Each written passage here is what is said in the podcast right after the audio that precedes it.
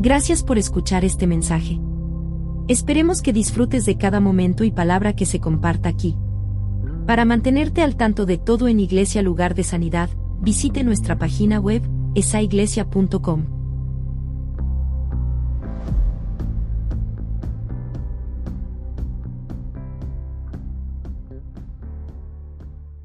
Bueno, vamos a orar en esta tarde por el mensaje. Continuamos nuestra serie hoy de una gran obra. Estamos hablando sobre Nehemías. Vamos a orar. Gracias, Padre, en esta tarde. Te pedimos que nos hables, que nos ayudes a entender tu palabra, a practicarla, Señor, a llevarla a cabo con tu gracia a través de tu Espíritu Santo. En el nombre de Jesús. Amén. amén, amén, amén. Quiero, antes de comenzar eh, este mensaje, quiero compartir algo con ustedes eh, que estaba leyendo esta mañana en Colosenses. Eh, son unos cuantos, unos dos versos que quiero compartir.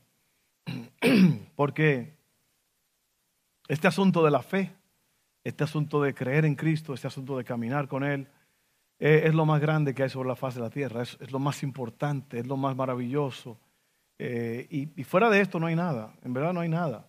Y yo he estado leyendo el libro de Colosenses, lo leí ayer y lo leí hoy otra vez, el, el capítulo 3, bueno, todos los, los, capítulos, porque el capítulo, el, libro de Colosenses básicamente se parece mucho al Sermón del Monte que hemos estado estudiando los martes. Es, es, está siguiendo la misma línea de enseñanza. Entonces, yo, yo siento decirles esto porque para mí es importante que ustedes entiendan de qué se trata todo esto, de qué estamos hablando.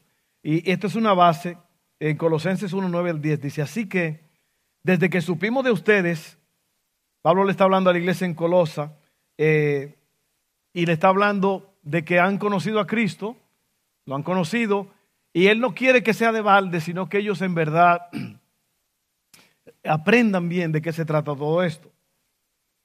Así que desde que supimos de ustedes, no dejamos de tenerlos presentes en nuestras oraciones. Le pedimos a Dios que les dé pleno conocimiento de su voluntad y que les conceda sabiduría y comprensión espiritual. Oiga bien. Entonces, la forma en que vivan, oiga bien, la forma en que ustedes vivan siempre honrará y agradará al Señor. Y sus vidas producirán toda clase de buenos frutos. Mientras tanto, irán creciendo a medida que aprendan a conocer a Dios más y más. ¿Se da cuenta que esto es algo extraordinario, esto es especial? Yo estaba meditando en esto esta mañana, ¿cómo es que una persona puede estar consciente de Dios todo el tiempo? ¿Sabe cómo? A través de la oración, a través de la meditación. Esa es la única forma de estar conectados a Dios, porque la oración es un, es un diálogo, es una conversación entre tú y Dios. Y cuando tú oras, tú estás hablando con el dueño del universo y lo estás conociendo más, te estás acercando a Él y como resultado vas a vivir entonces eh, honrando y agradando al Señor. Tu vida va a producir fruto, mucho fruto, y vas a ir creciendo a medida que aprendes a conocer a Dios más y más. Está. Vamos a hablar de Nehemías. La primera semana hablamos un poco de Nehemías, que era copero del rey, era un hombre que eh, tenía una carga por ir a restaurar las murallas, las puertas que estaban caídas en Jerusalén, la ciudad de Dios, la ciudad santa. Y él trabajaba para el rey Artajerjes, que era el mero mero de toda esa región. El que estaba encargado de, estaba, él estaba sobre la nación de Israel, de toda esa sección ahí. Entonces, este muchachón, Nehemías, fue a reconstruir las murallas caídas, a restaurar las puertas. Y todo esto, que estamos hablando de esto porque nos estamos acercando a este tiempo de la ofrenda 320, una gran obra se llama la serie. ¿Cómo podemos nosotros aprender de Nehemías? ¿Qué puede enseñarnos Nehemías a nosotros en nuestra vida diaria? Algo que ocurrió hace más de dos mil años. ¿Cómo puede ayudarnos hoy? De muchas formas. Al ver esto, nosotros podemos aprender cómo fue que Nehemías pudo resolver esto. El proceso de la construcción en todos los aspectos de lo que, de lo que tú crees, de tu casa, de donde trabajas. El proceso de la construcción se basa en cuatro cosas, que son soñar o planear. ¿Cuántas de ustedes mujeres quieren hacer una renovación en la casa? Alguna mujer dice, ¿qué quiere decir eso? Espéralo sentado, ¿no? O sea, o sea, no, como dicen allá en México. Océano, como que le gusta mucho el mar, ¿no? Océano.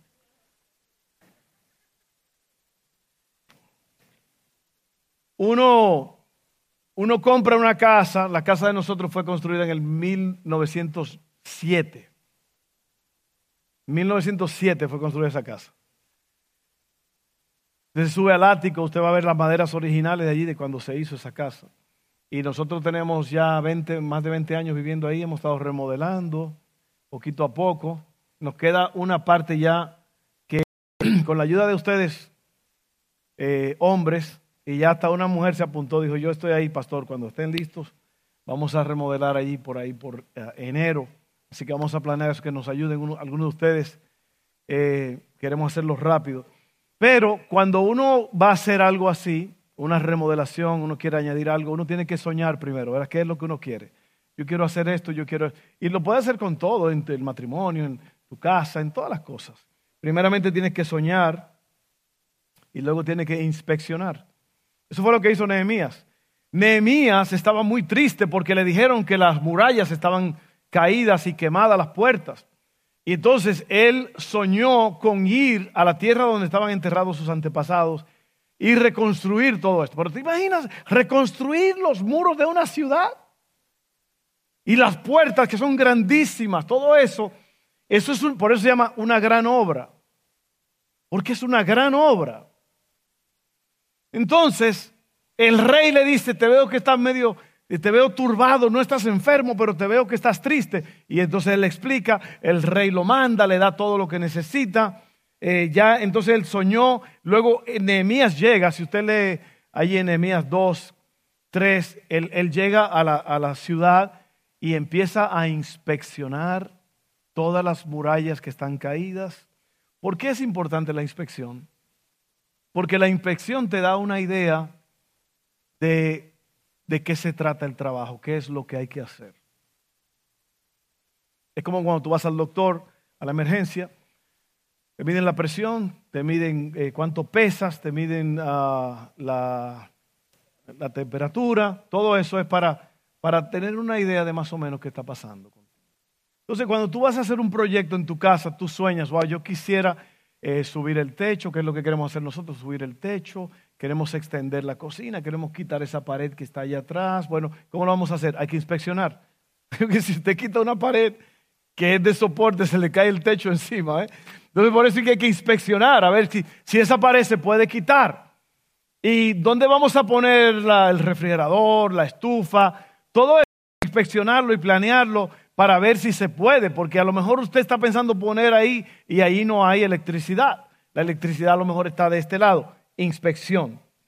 Luego de la inspección viene la edificación, que es el trabajo en sí de hacer lo que hay que hacer. Entonces no solamente hay que soñar, planear, hay que inspeccionar y entonces hay que edificar. Y luego de eso, ¿qué se hace? Asegurar. Hay que asegurar lo que uno soñó, lo que uno eh, inspeccionó, lo que uno edificó, hay que asegurarlo.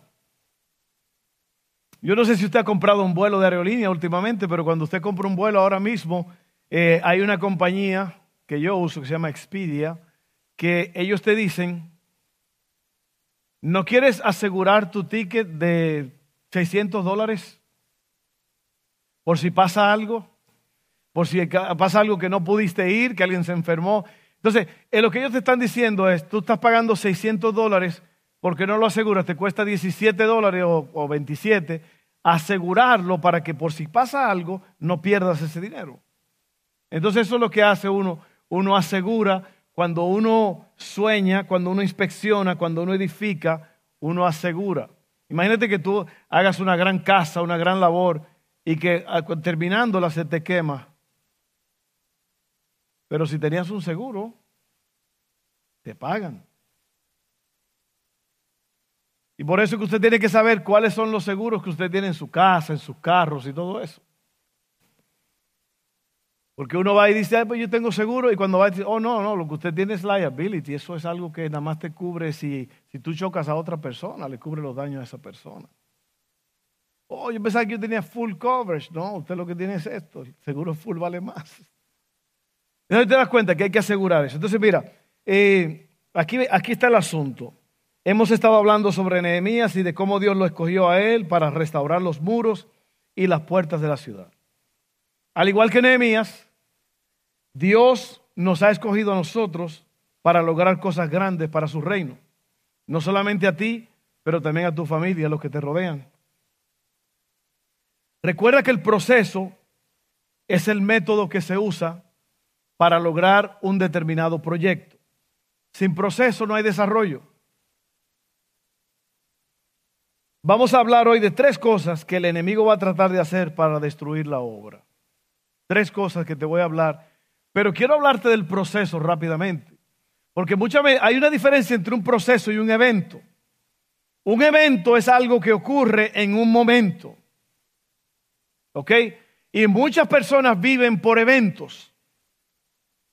Y los eventos se terminan. Se terminan, boom, se acabó todo. El proceso sigue. Amén. Entonces, para que haya reconstrucción, edificación, tiene que haber un proceso. En el proceso es donde uno aprende, donde uno conoce, donde uno se acerca. Es en el proceso donde uno va eh, adquiriendo práctica. La mayoría de la gente no le gusta el proceso, le gusta el evento. Pero hay proceso para todo. Amén. Vamos a ver Nehemías 6, 1 al 3. Y lo que voy a leer aquí es muy importante porque son unos cuantos versos, así que no se me desespere. Yo lo voy a leer rápido, pero usted se va a dar cuenta cómo es que el enemigo trata de, de distraerte. Oye esto, Nehemías 6, 1 en adelante.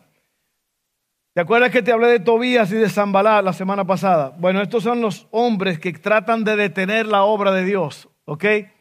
Tú vas a ver lo, increíble que está esto. Mira, Zambalá, Tobías, Gesén el árabe y los demás enemigos nuestros descubrieron que yo había terminado la construcción de la muralla y que no quedaba ninguna brecha, a pesar de que todavía no habíamos levantado las puertas en sus respectivos lugares. Todavía faltaban las puertas. Así que Zambalat y Gesén enviaron un mensaje pidiéndome que me encontrara con ellos en una de las aldeas de la llanura de Ono.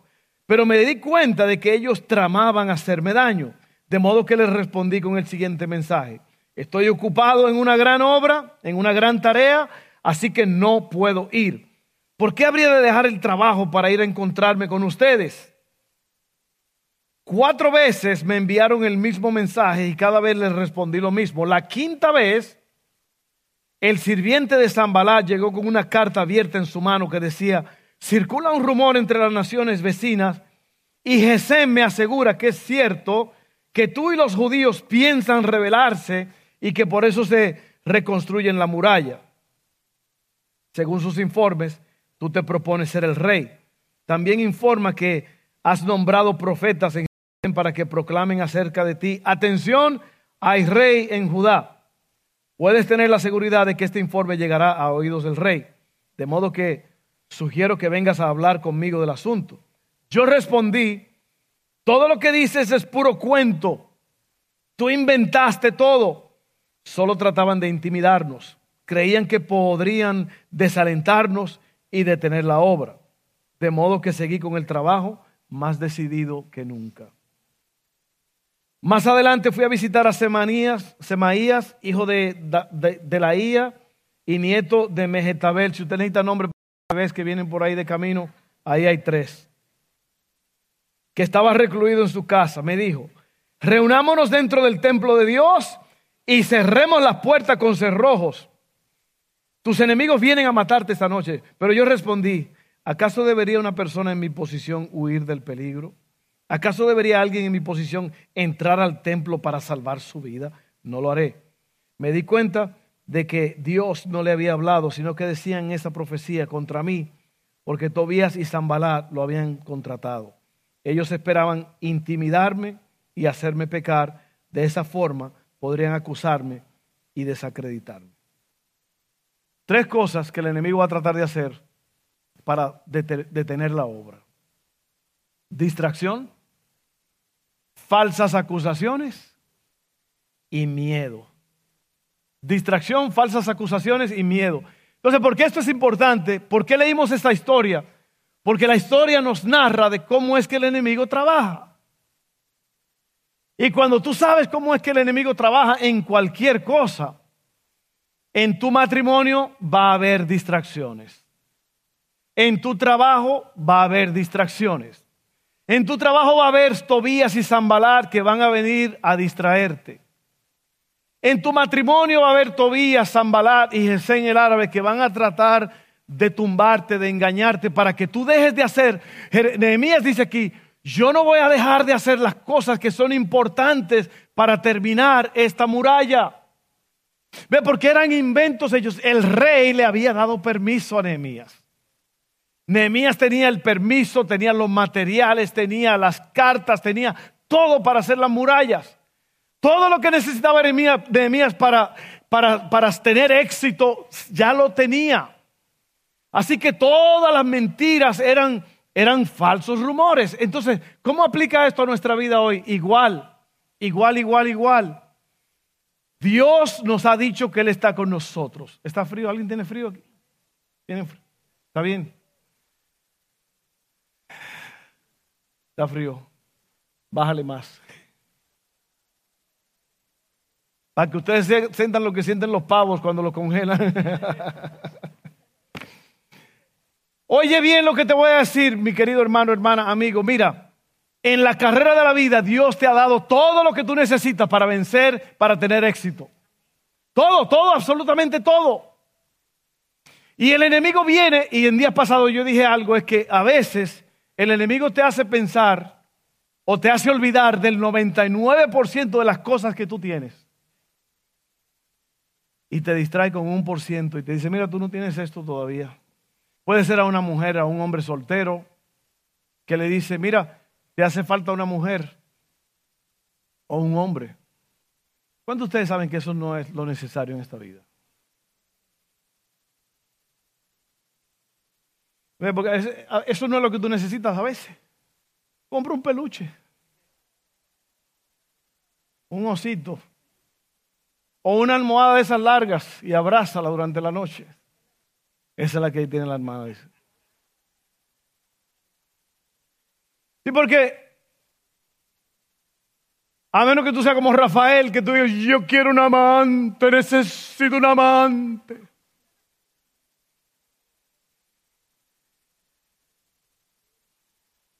Dice la Biblia que todo tiene su tiempo y todo lo que se quiere debajo del cielo tiene su hora. Y usted la ha visto, la, ha visto a la persona que yo he visto fracasar porque se sienten solos, según ellos. Y en realidad, tú no debes de sentirte solo jamás. ¿Por qué? Porque tú tienes al Señor Jesús, tienes al Padre, tienes al Espíritu Santo, tienes hermanos en la iglesia. Y la gente dice que yo estoy solo. No estás solo, lo que estás es distraído. No estás sola, estás distraído. Hay muchísimas cosas. A veces estar solo es mucho mejor. Muchísimo mejor. Una vez me dijo una anciana,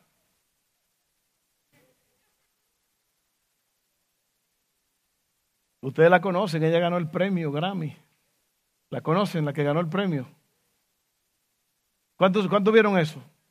95 años. Ella es hija mía espiritual. Yo la llevé al Señor hace 32 años. Aquí en su casa. Ellos eran parte de la iglesia. Me dijo ella, yo, casarme. Para andar con un viejo para arriba y para abajo. No. Yo estoy bien así porque yo me muevo sola para aquí, yo voy allá, yo voy donde mis hijos y nadie me molesta. ¿Para qué voy yo a querer? Creo que tenía ochenta y pico en ese tiempo, me dijo. Creo que yo voy a andar con un viejo, que hay que estarlo limpiando y eso. No, no, no. Sabia esa mujer. Y ahí tiene 95 años y acaba de ganar el Grammy. Ustedes la vieron, eso búsquelo para que usted vea. Ángela Álvarez. Tremendo esa mujer, tremendo, tremendo, tremendo. Le dio la gloria a Dios en medio de todos. Entonces miren esto. Dios te ha dado todo lo que tú necesitas. Todo. ¿Sabes lo que pasa? Que la mayoría de nosotros no somos diligentes. Estamos en nuestra zona cómoda y nada más queremos que estamos como el hombre que era tan aragán, tan perezoso, que ni quería comer y ya se estaba en su cama de muerte. Y ya, pues, hicieron la procesión al, al, cementerio. Ya este, para que lleguemos al cementerio, ya, ya murió. Así que hicieron el funeral y todo. Y cuando iban caminando, e, él iba ahí en la caja y la mamá le dijo, mi hijo, por favor, come algo. Mira esta bananita, la tengo para aquí, una bananita. Y dijo él, está pelada. Y dijo ella, no, no, porque siga el entierro. Y así pasa con muchos cristianos.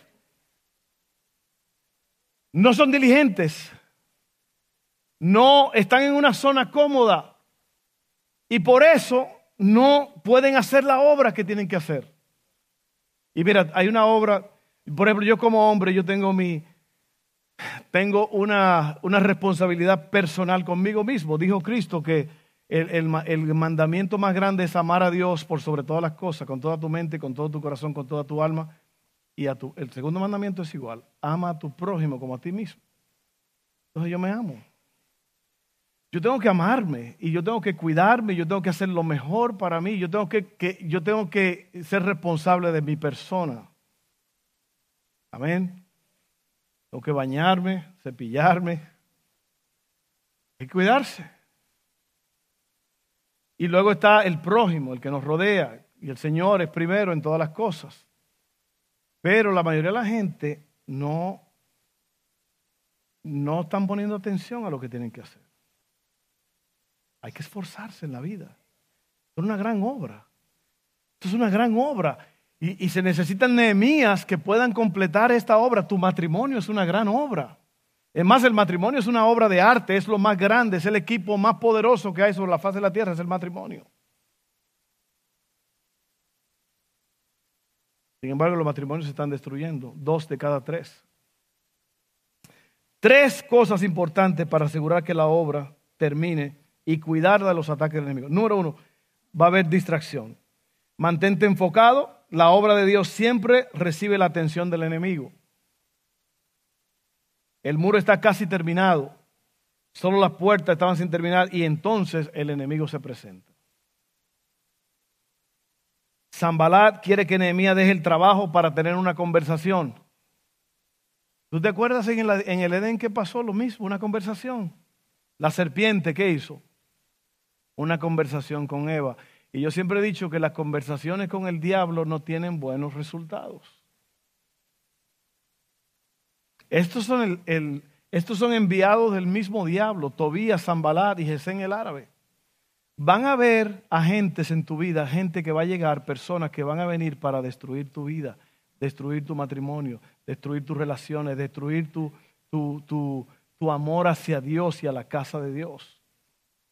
¿Qué es lo que le dice un hombre eh, eh, que no conoce a Dios a la mujer que está sirviéndole a Dios? Ah, tú le sirves a Dios más, tú me dejas a mí aquí en la casa solo y te vas a servirle a tu Dios. Ahí está un Tobía, un Zambalá. Claro, una mujer tiene que cuidar a su esposo, pero cuando el esposo empieza a tirar cosas así ya impíos que no conoce a Dios, o la esposa puede ser igual, Yo he conocido hombres que eran fieles en la casa de Dios y la esposa no servían a Dios. Muy raro eso, es muy raro, pero yo lo he visto. Entonces, Nehemías se dio cuenta de su intención de hacerle daño, aunque le dijeron que solo querían hablar. ¿Te acuerdas el cuento que te dice? Que llegaron los policías. Roberto había robado el banco y estaba contando el dinero ahí en la casa, nervioso, solo. Y llega la policía. Roberto, ¿quién es? La policía. ¿Y qué quieren? Solo queremos hablar contigo. Y le dice, ¿cuántos son ustedes? Somos siete. Pues hablen entre ustedes. y eso es lo que Nehemías le dice a estos tipos. Que solo querían hablar. Pues si solo quieren hablar, pues, yo estoy trabajando, mi gente. Yo, yo estoy aquí tratando de construir estos muros. Yo estoy tratando de edificar mi matrimonio, mis hijos, mi casa. No puedes, no puedes eh, desatender a tus hijos. No puedes desatenderlos a ellos que son los que van a llorar por ti en tu funeral. No puedes desatender tu casa. Hay un montón de cosas en el mundo que parecen inocentes, pero en la realidad la intención es de destruir nuestras almas. Estas cosas no necesariamente son pecados, pero pueden robarnos de ser eficientes. Nehemías tuvo que responderle cinco veces ¿Por qué? Porque el enemigo es persistente y va a tratar de derrumbarte. Amén. El enemigo es persistente. La tentación es persistente. ¿Sabe lo que es la tentación? Placer temporal a, algo, a, a cambio de algo precioso que tú tienes. ¿Cuántos de ustedes creían que habían vencido un pecado y ya estaban muy distraídos, muy contentos y todo, y de repente viene la tentación otra vez. Viene el enemigo otra vez. Y vuelve y te recuerda otra vez. O puede ser algún, algún, algún complejo que tú tienes de algo y tú pensabas que ya lo habías pasado y vuelve el enemigo y te dice, ¿te viste la nariz?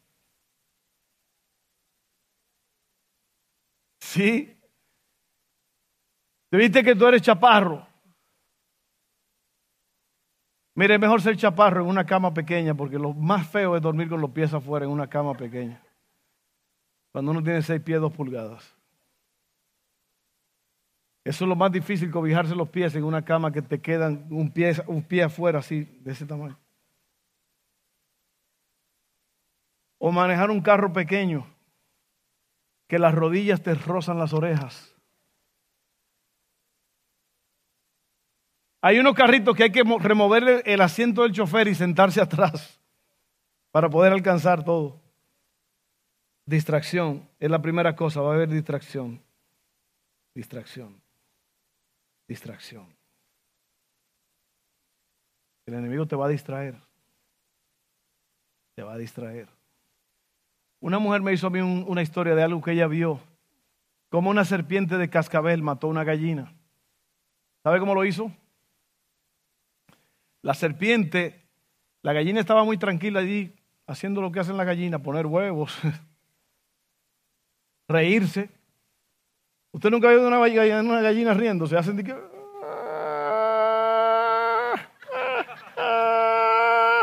Eso es riéndose que están de la gente.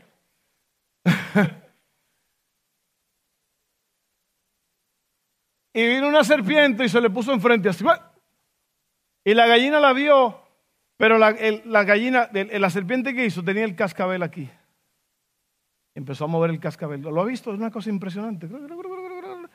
Y la gallina empezó a ver el cascabel. Y aquí estaba la serpiente. El cascabel aquí, la gallina mirando el cascabel y la serpiente se fue acercando. ¿Por qué? Porque la gallina estaba distraída. Y cuando ya estaba así como media ida de este mundo, la agarró. Y eso es lo que el enemigo le hace a la gente, te distrae. Te distrae con la vida vieja, con viejos amigos. ¿Tú sabías que los amigos de antes traen viejas costumbres y viejos hábitos? ¡Hey!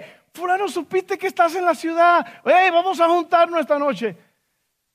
Qué bueno que me llamaste, gusto en verte, en oírte, pero ya yo, yo tengo otro estilo de vida. No, no, pero ¿cómo es eso? Te has de haber casado y te mandan, ¿verdad que sí? Eh, eso, es lo que hace el enemigo. Distracciones. Parece una tontería, pero así como la gente termina después llegan borrachos a la casa. ¿Y qué fue lo que pasó? Es que me mataron a tu vasos. ¿Qué te pasó? Es que mi amigo me decía, toma tu vaso, toma tu vaso. Eso no estaba en el plan, eso fue.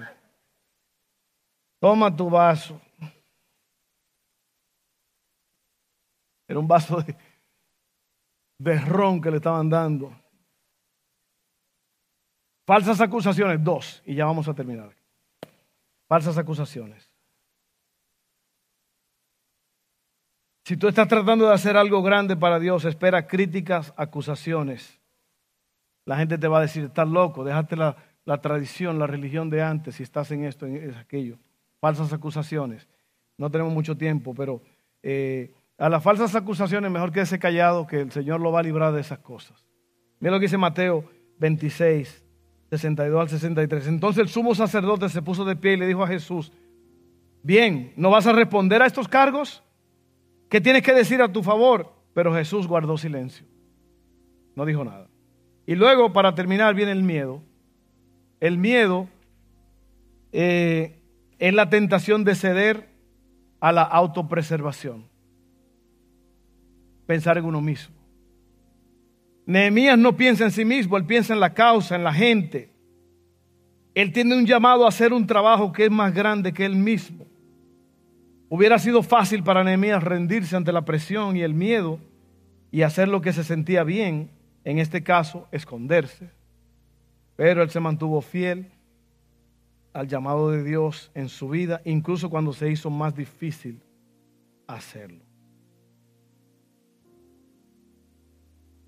Siempre considera la fuente de dónde viene la información, la falsa acusación, lo que te están diciendo. ¿Quién es que está hablando? ¿Usted sabía que hay personas que ni siquiera no son dignos de que tú le abras el oído? Oh, fue fulano que lo dijo. Ah, no le hagas caso.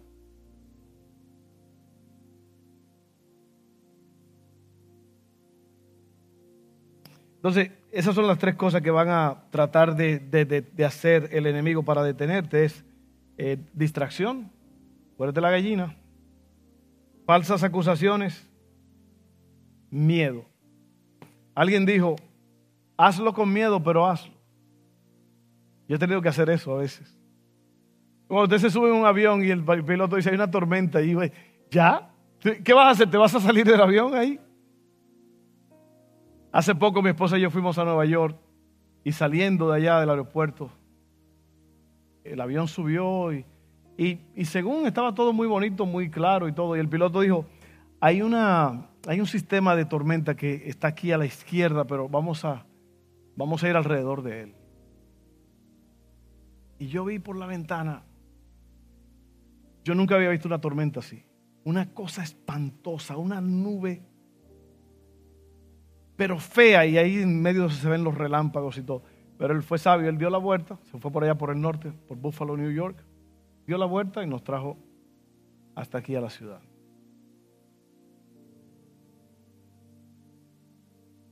Hazlo con miedo, pero hazlo. Hay cosas que Dios te ha dicho que tú hagas y tú no las has querido hacer por miedo.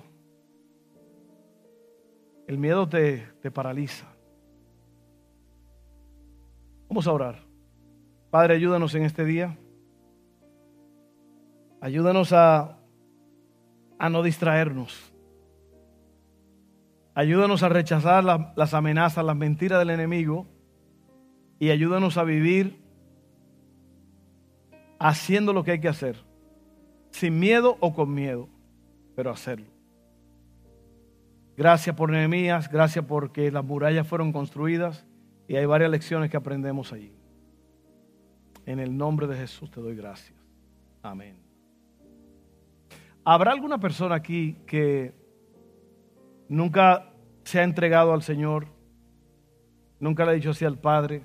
en el sentido de que todo el que nace en esta tierra tiene que hacer arreglos con Dios para su salvación.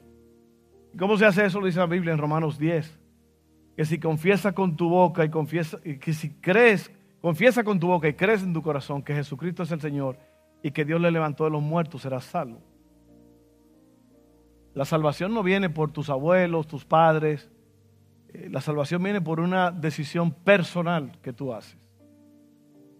Así que si, si tú no has hecho esa decisión, yo quiero ayudarte en esta tarde para que tú lo hagas. La vida no le está garantizada a nadie. Nadie te puede garantizar que tú vas a vivir 15, los próximos 15 minutos. Nadie. Nadie. En la esquina de mi casa hay un dealer de carros, había. Mi hijo era muy amigo del dueño, él lo llamaba y esto. De repente todos los carros empezaron a verse la llanta ponchada, que todo está. Y, y, y Dustin decidió investigar y resulta que el hombre hacía un mes que se había muerto. Un hombre de 53 años. Y todo el mundo pensando que él estaba vivo, pero vean, el hombre ya tenía un mes de muerto y nosotros ni sabíamos. Y ahora tú pasas por el dealer ahí y eso es, está vacío. Eso estaba lleno de vida antes, muchos carros, mucho movimiento. Vacío. ¿Por qué? Porque la vida no se le garantizó a él. Yo espero que le haya hecho la decisión correcta. Vamos a orar ahora mismo. Si tú nunca has hecho esta decisión, hazla conmigo. Si la has hecho antes, como quiera, hazla conmigo otra vez. Vamos a hacerlo todos juntos. Padre, yo creo en Jesús el autor de la salvación. Me arrepiento de todos mis pecados. Confieso con mi boca que Jesucristo es el Señor. Fue levantado entre los muertos. Yo creo eso.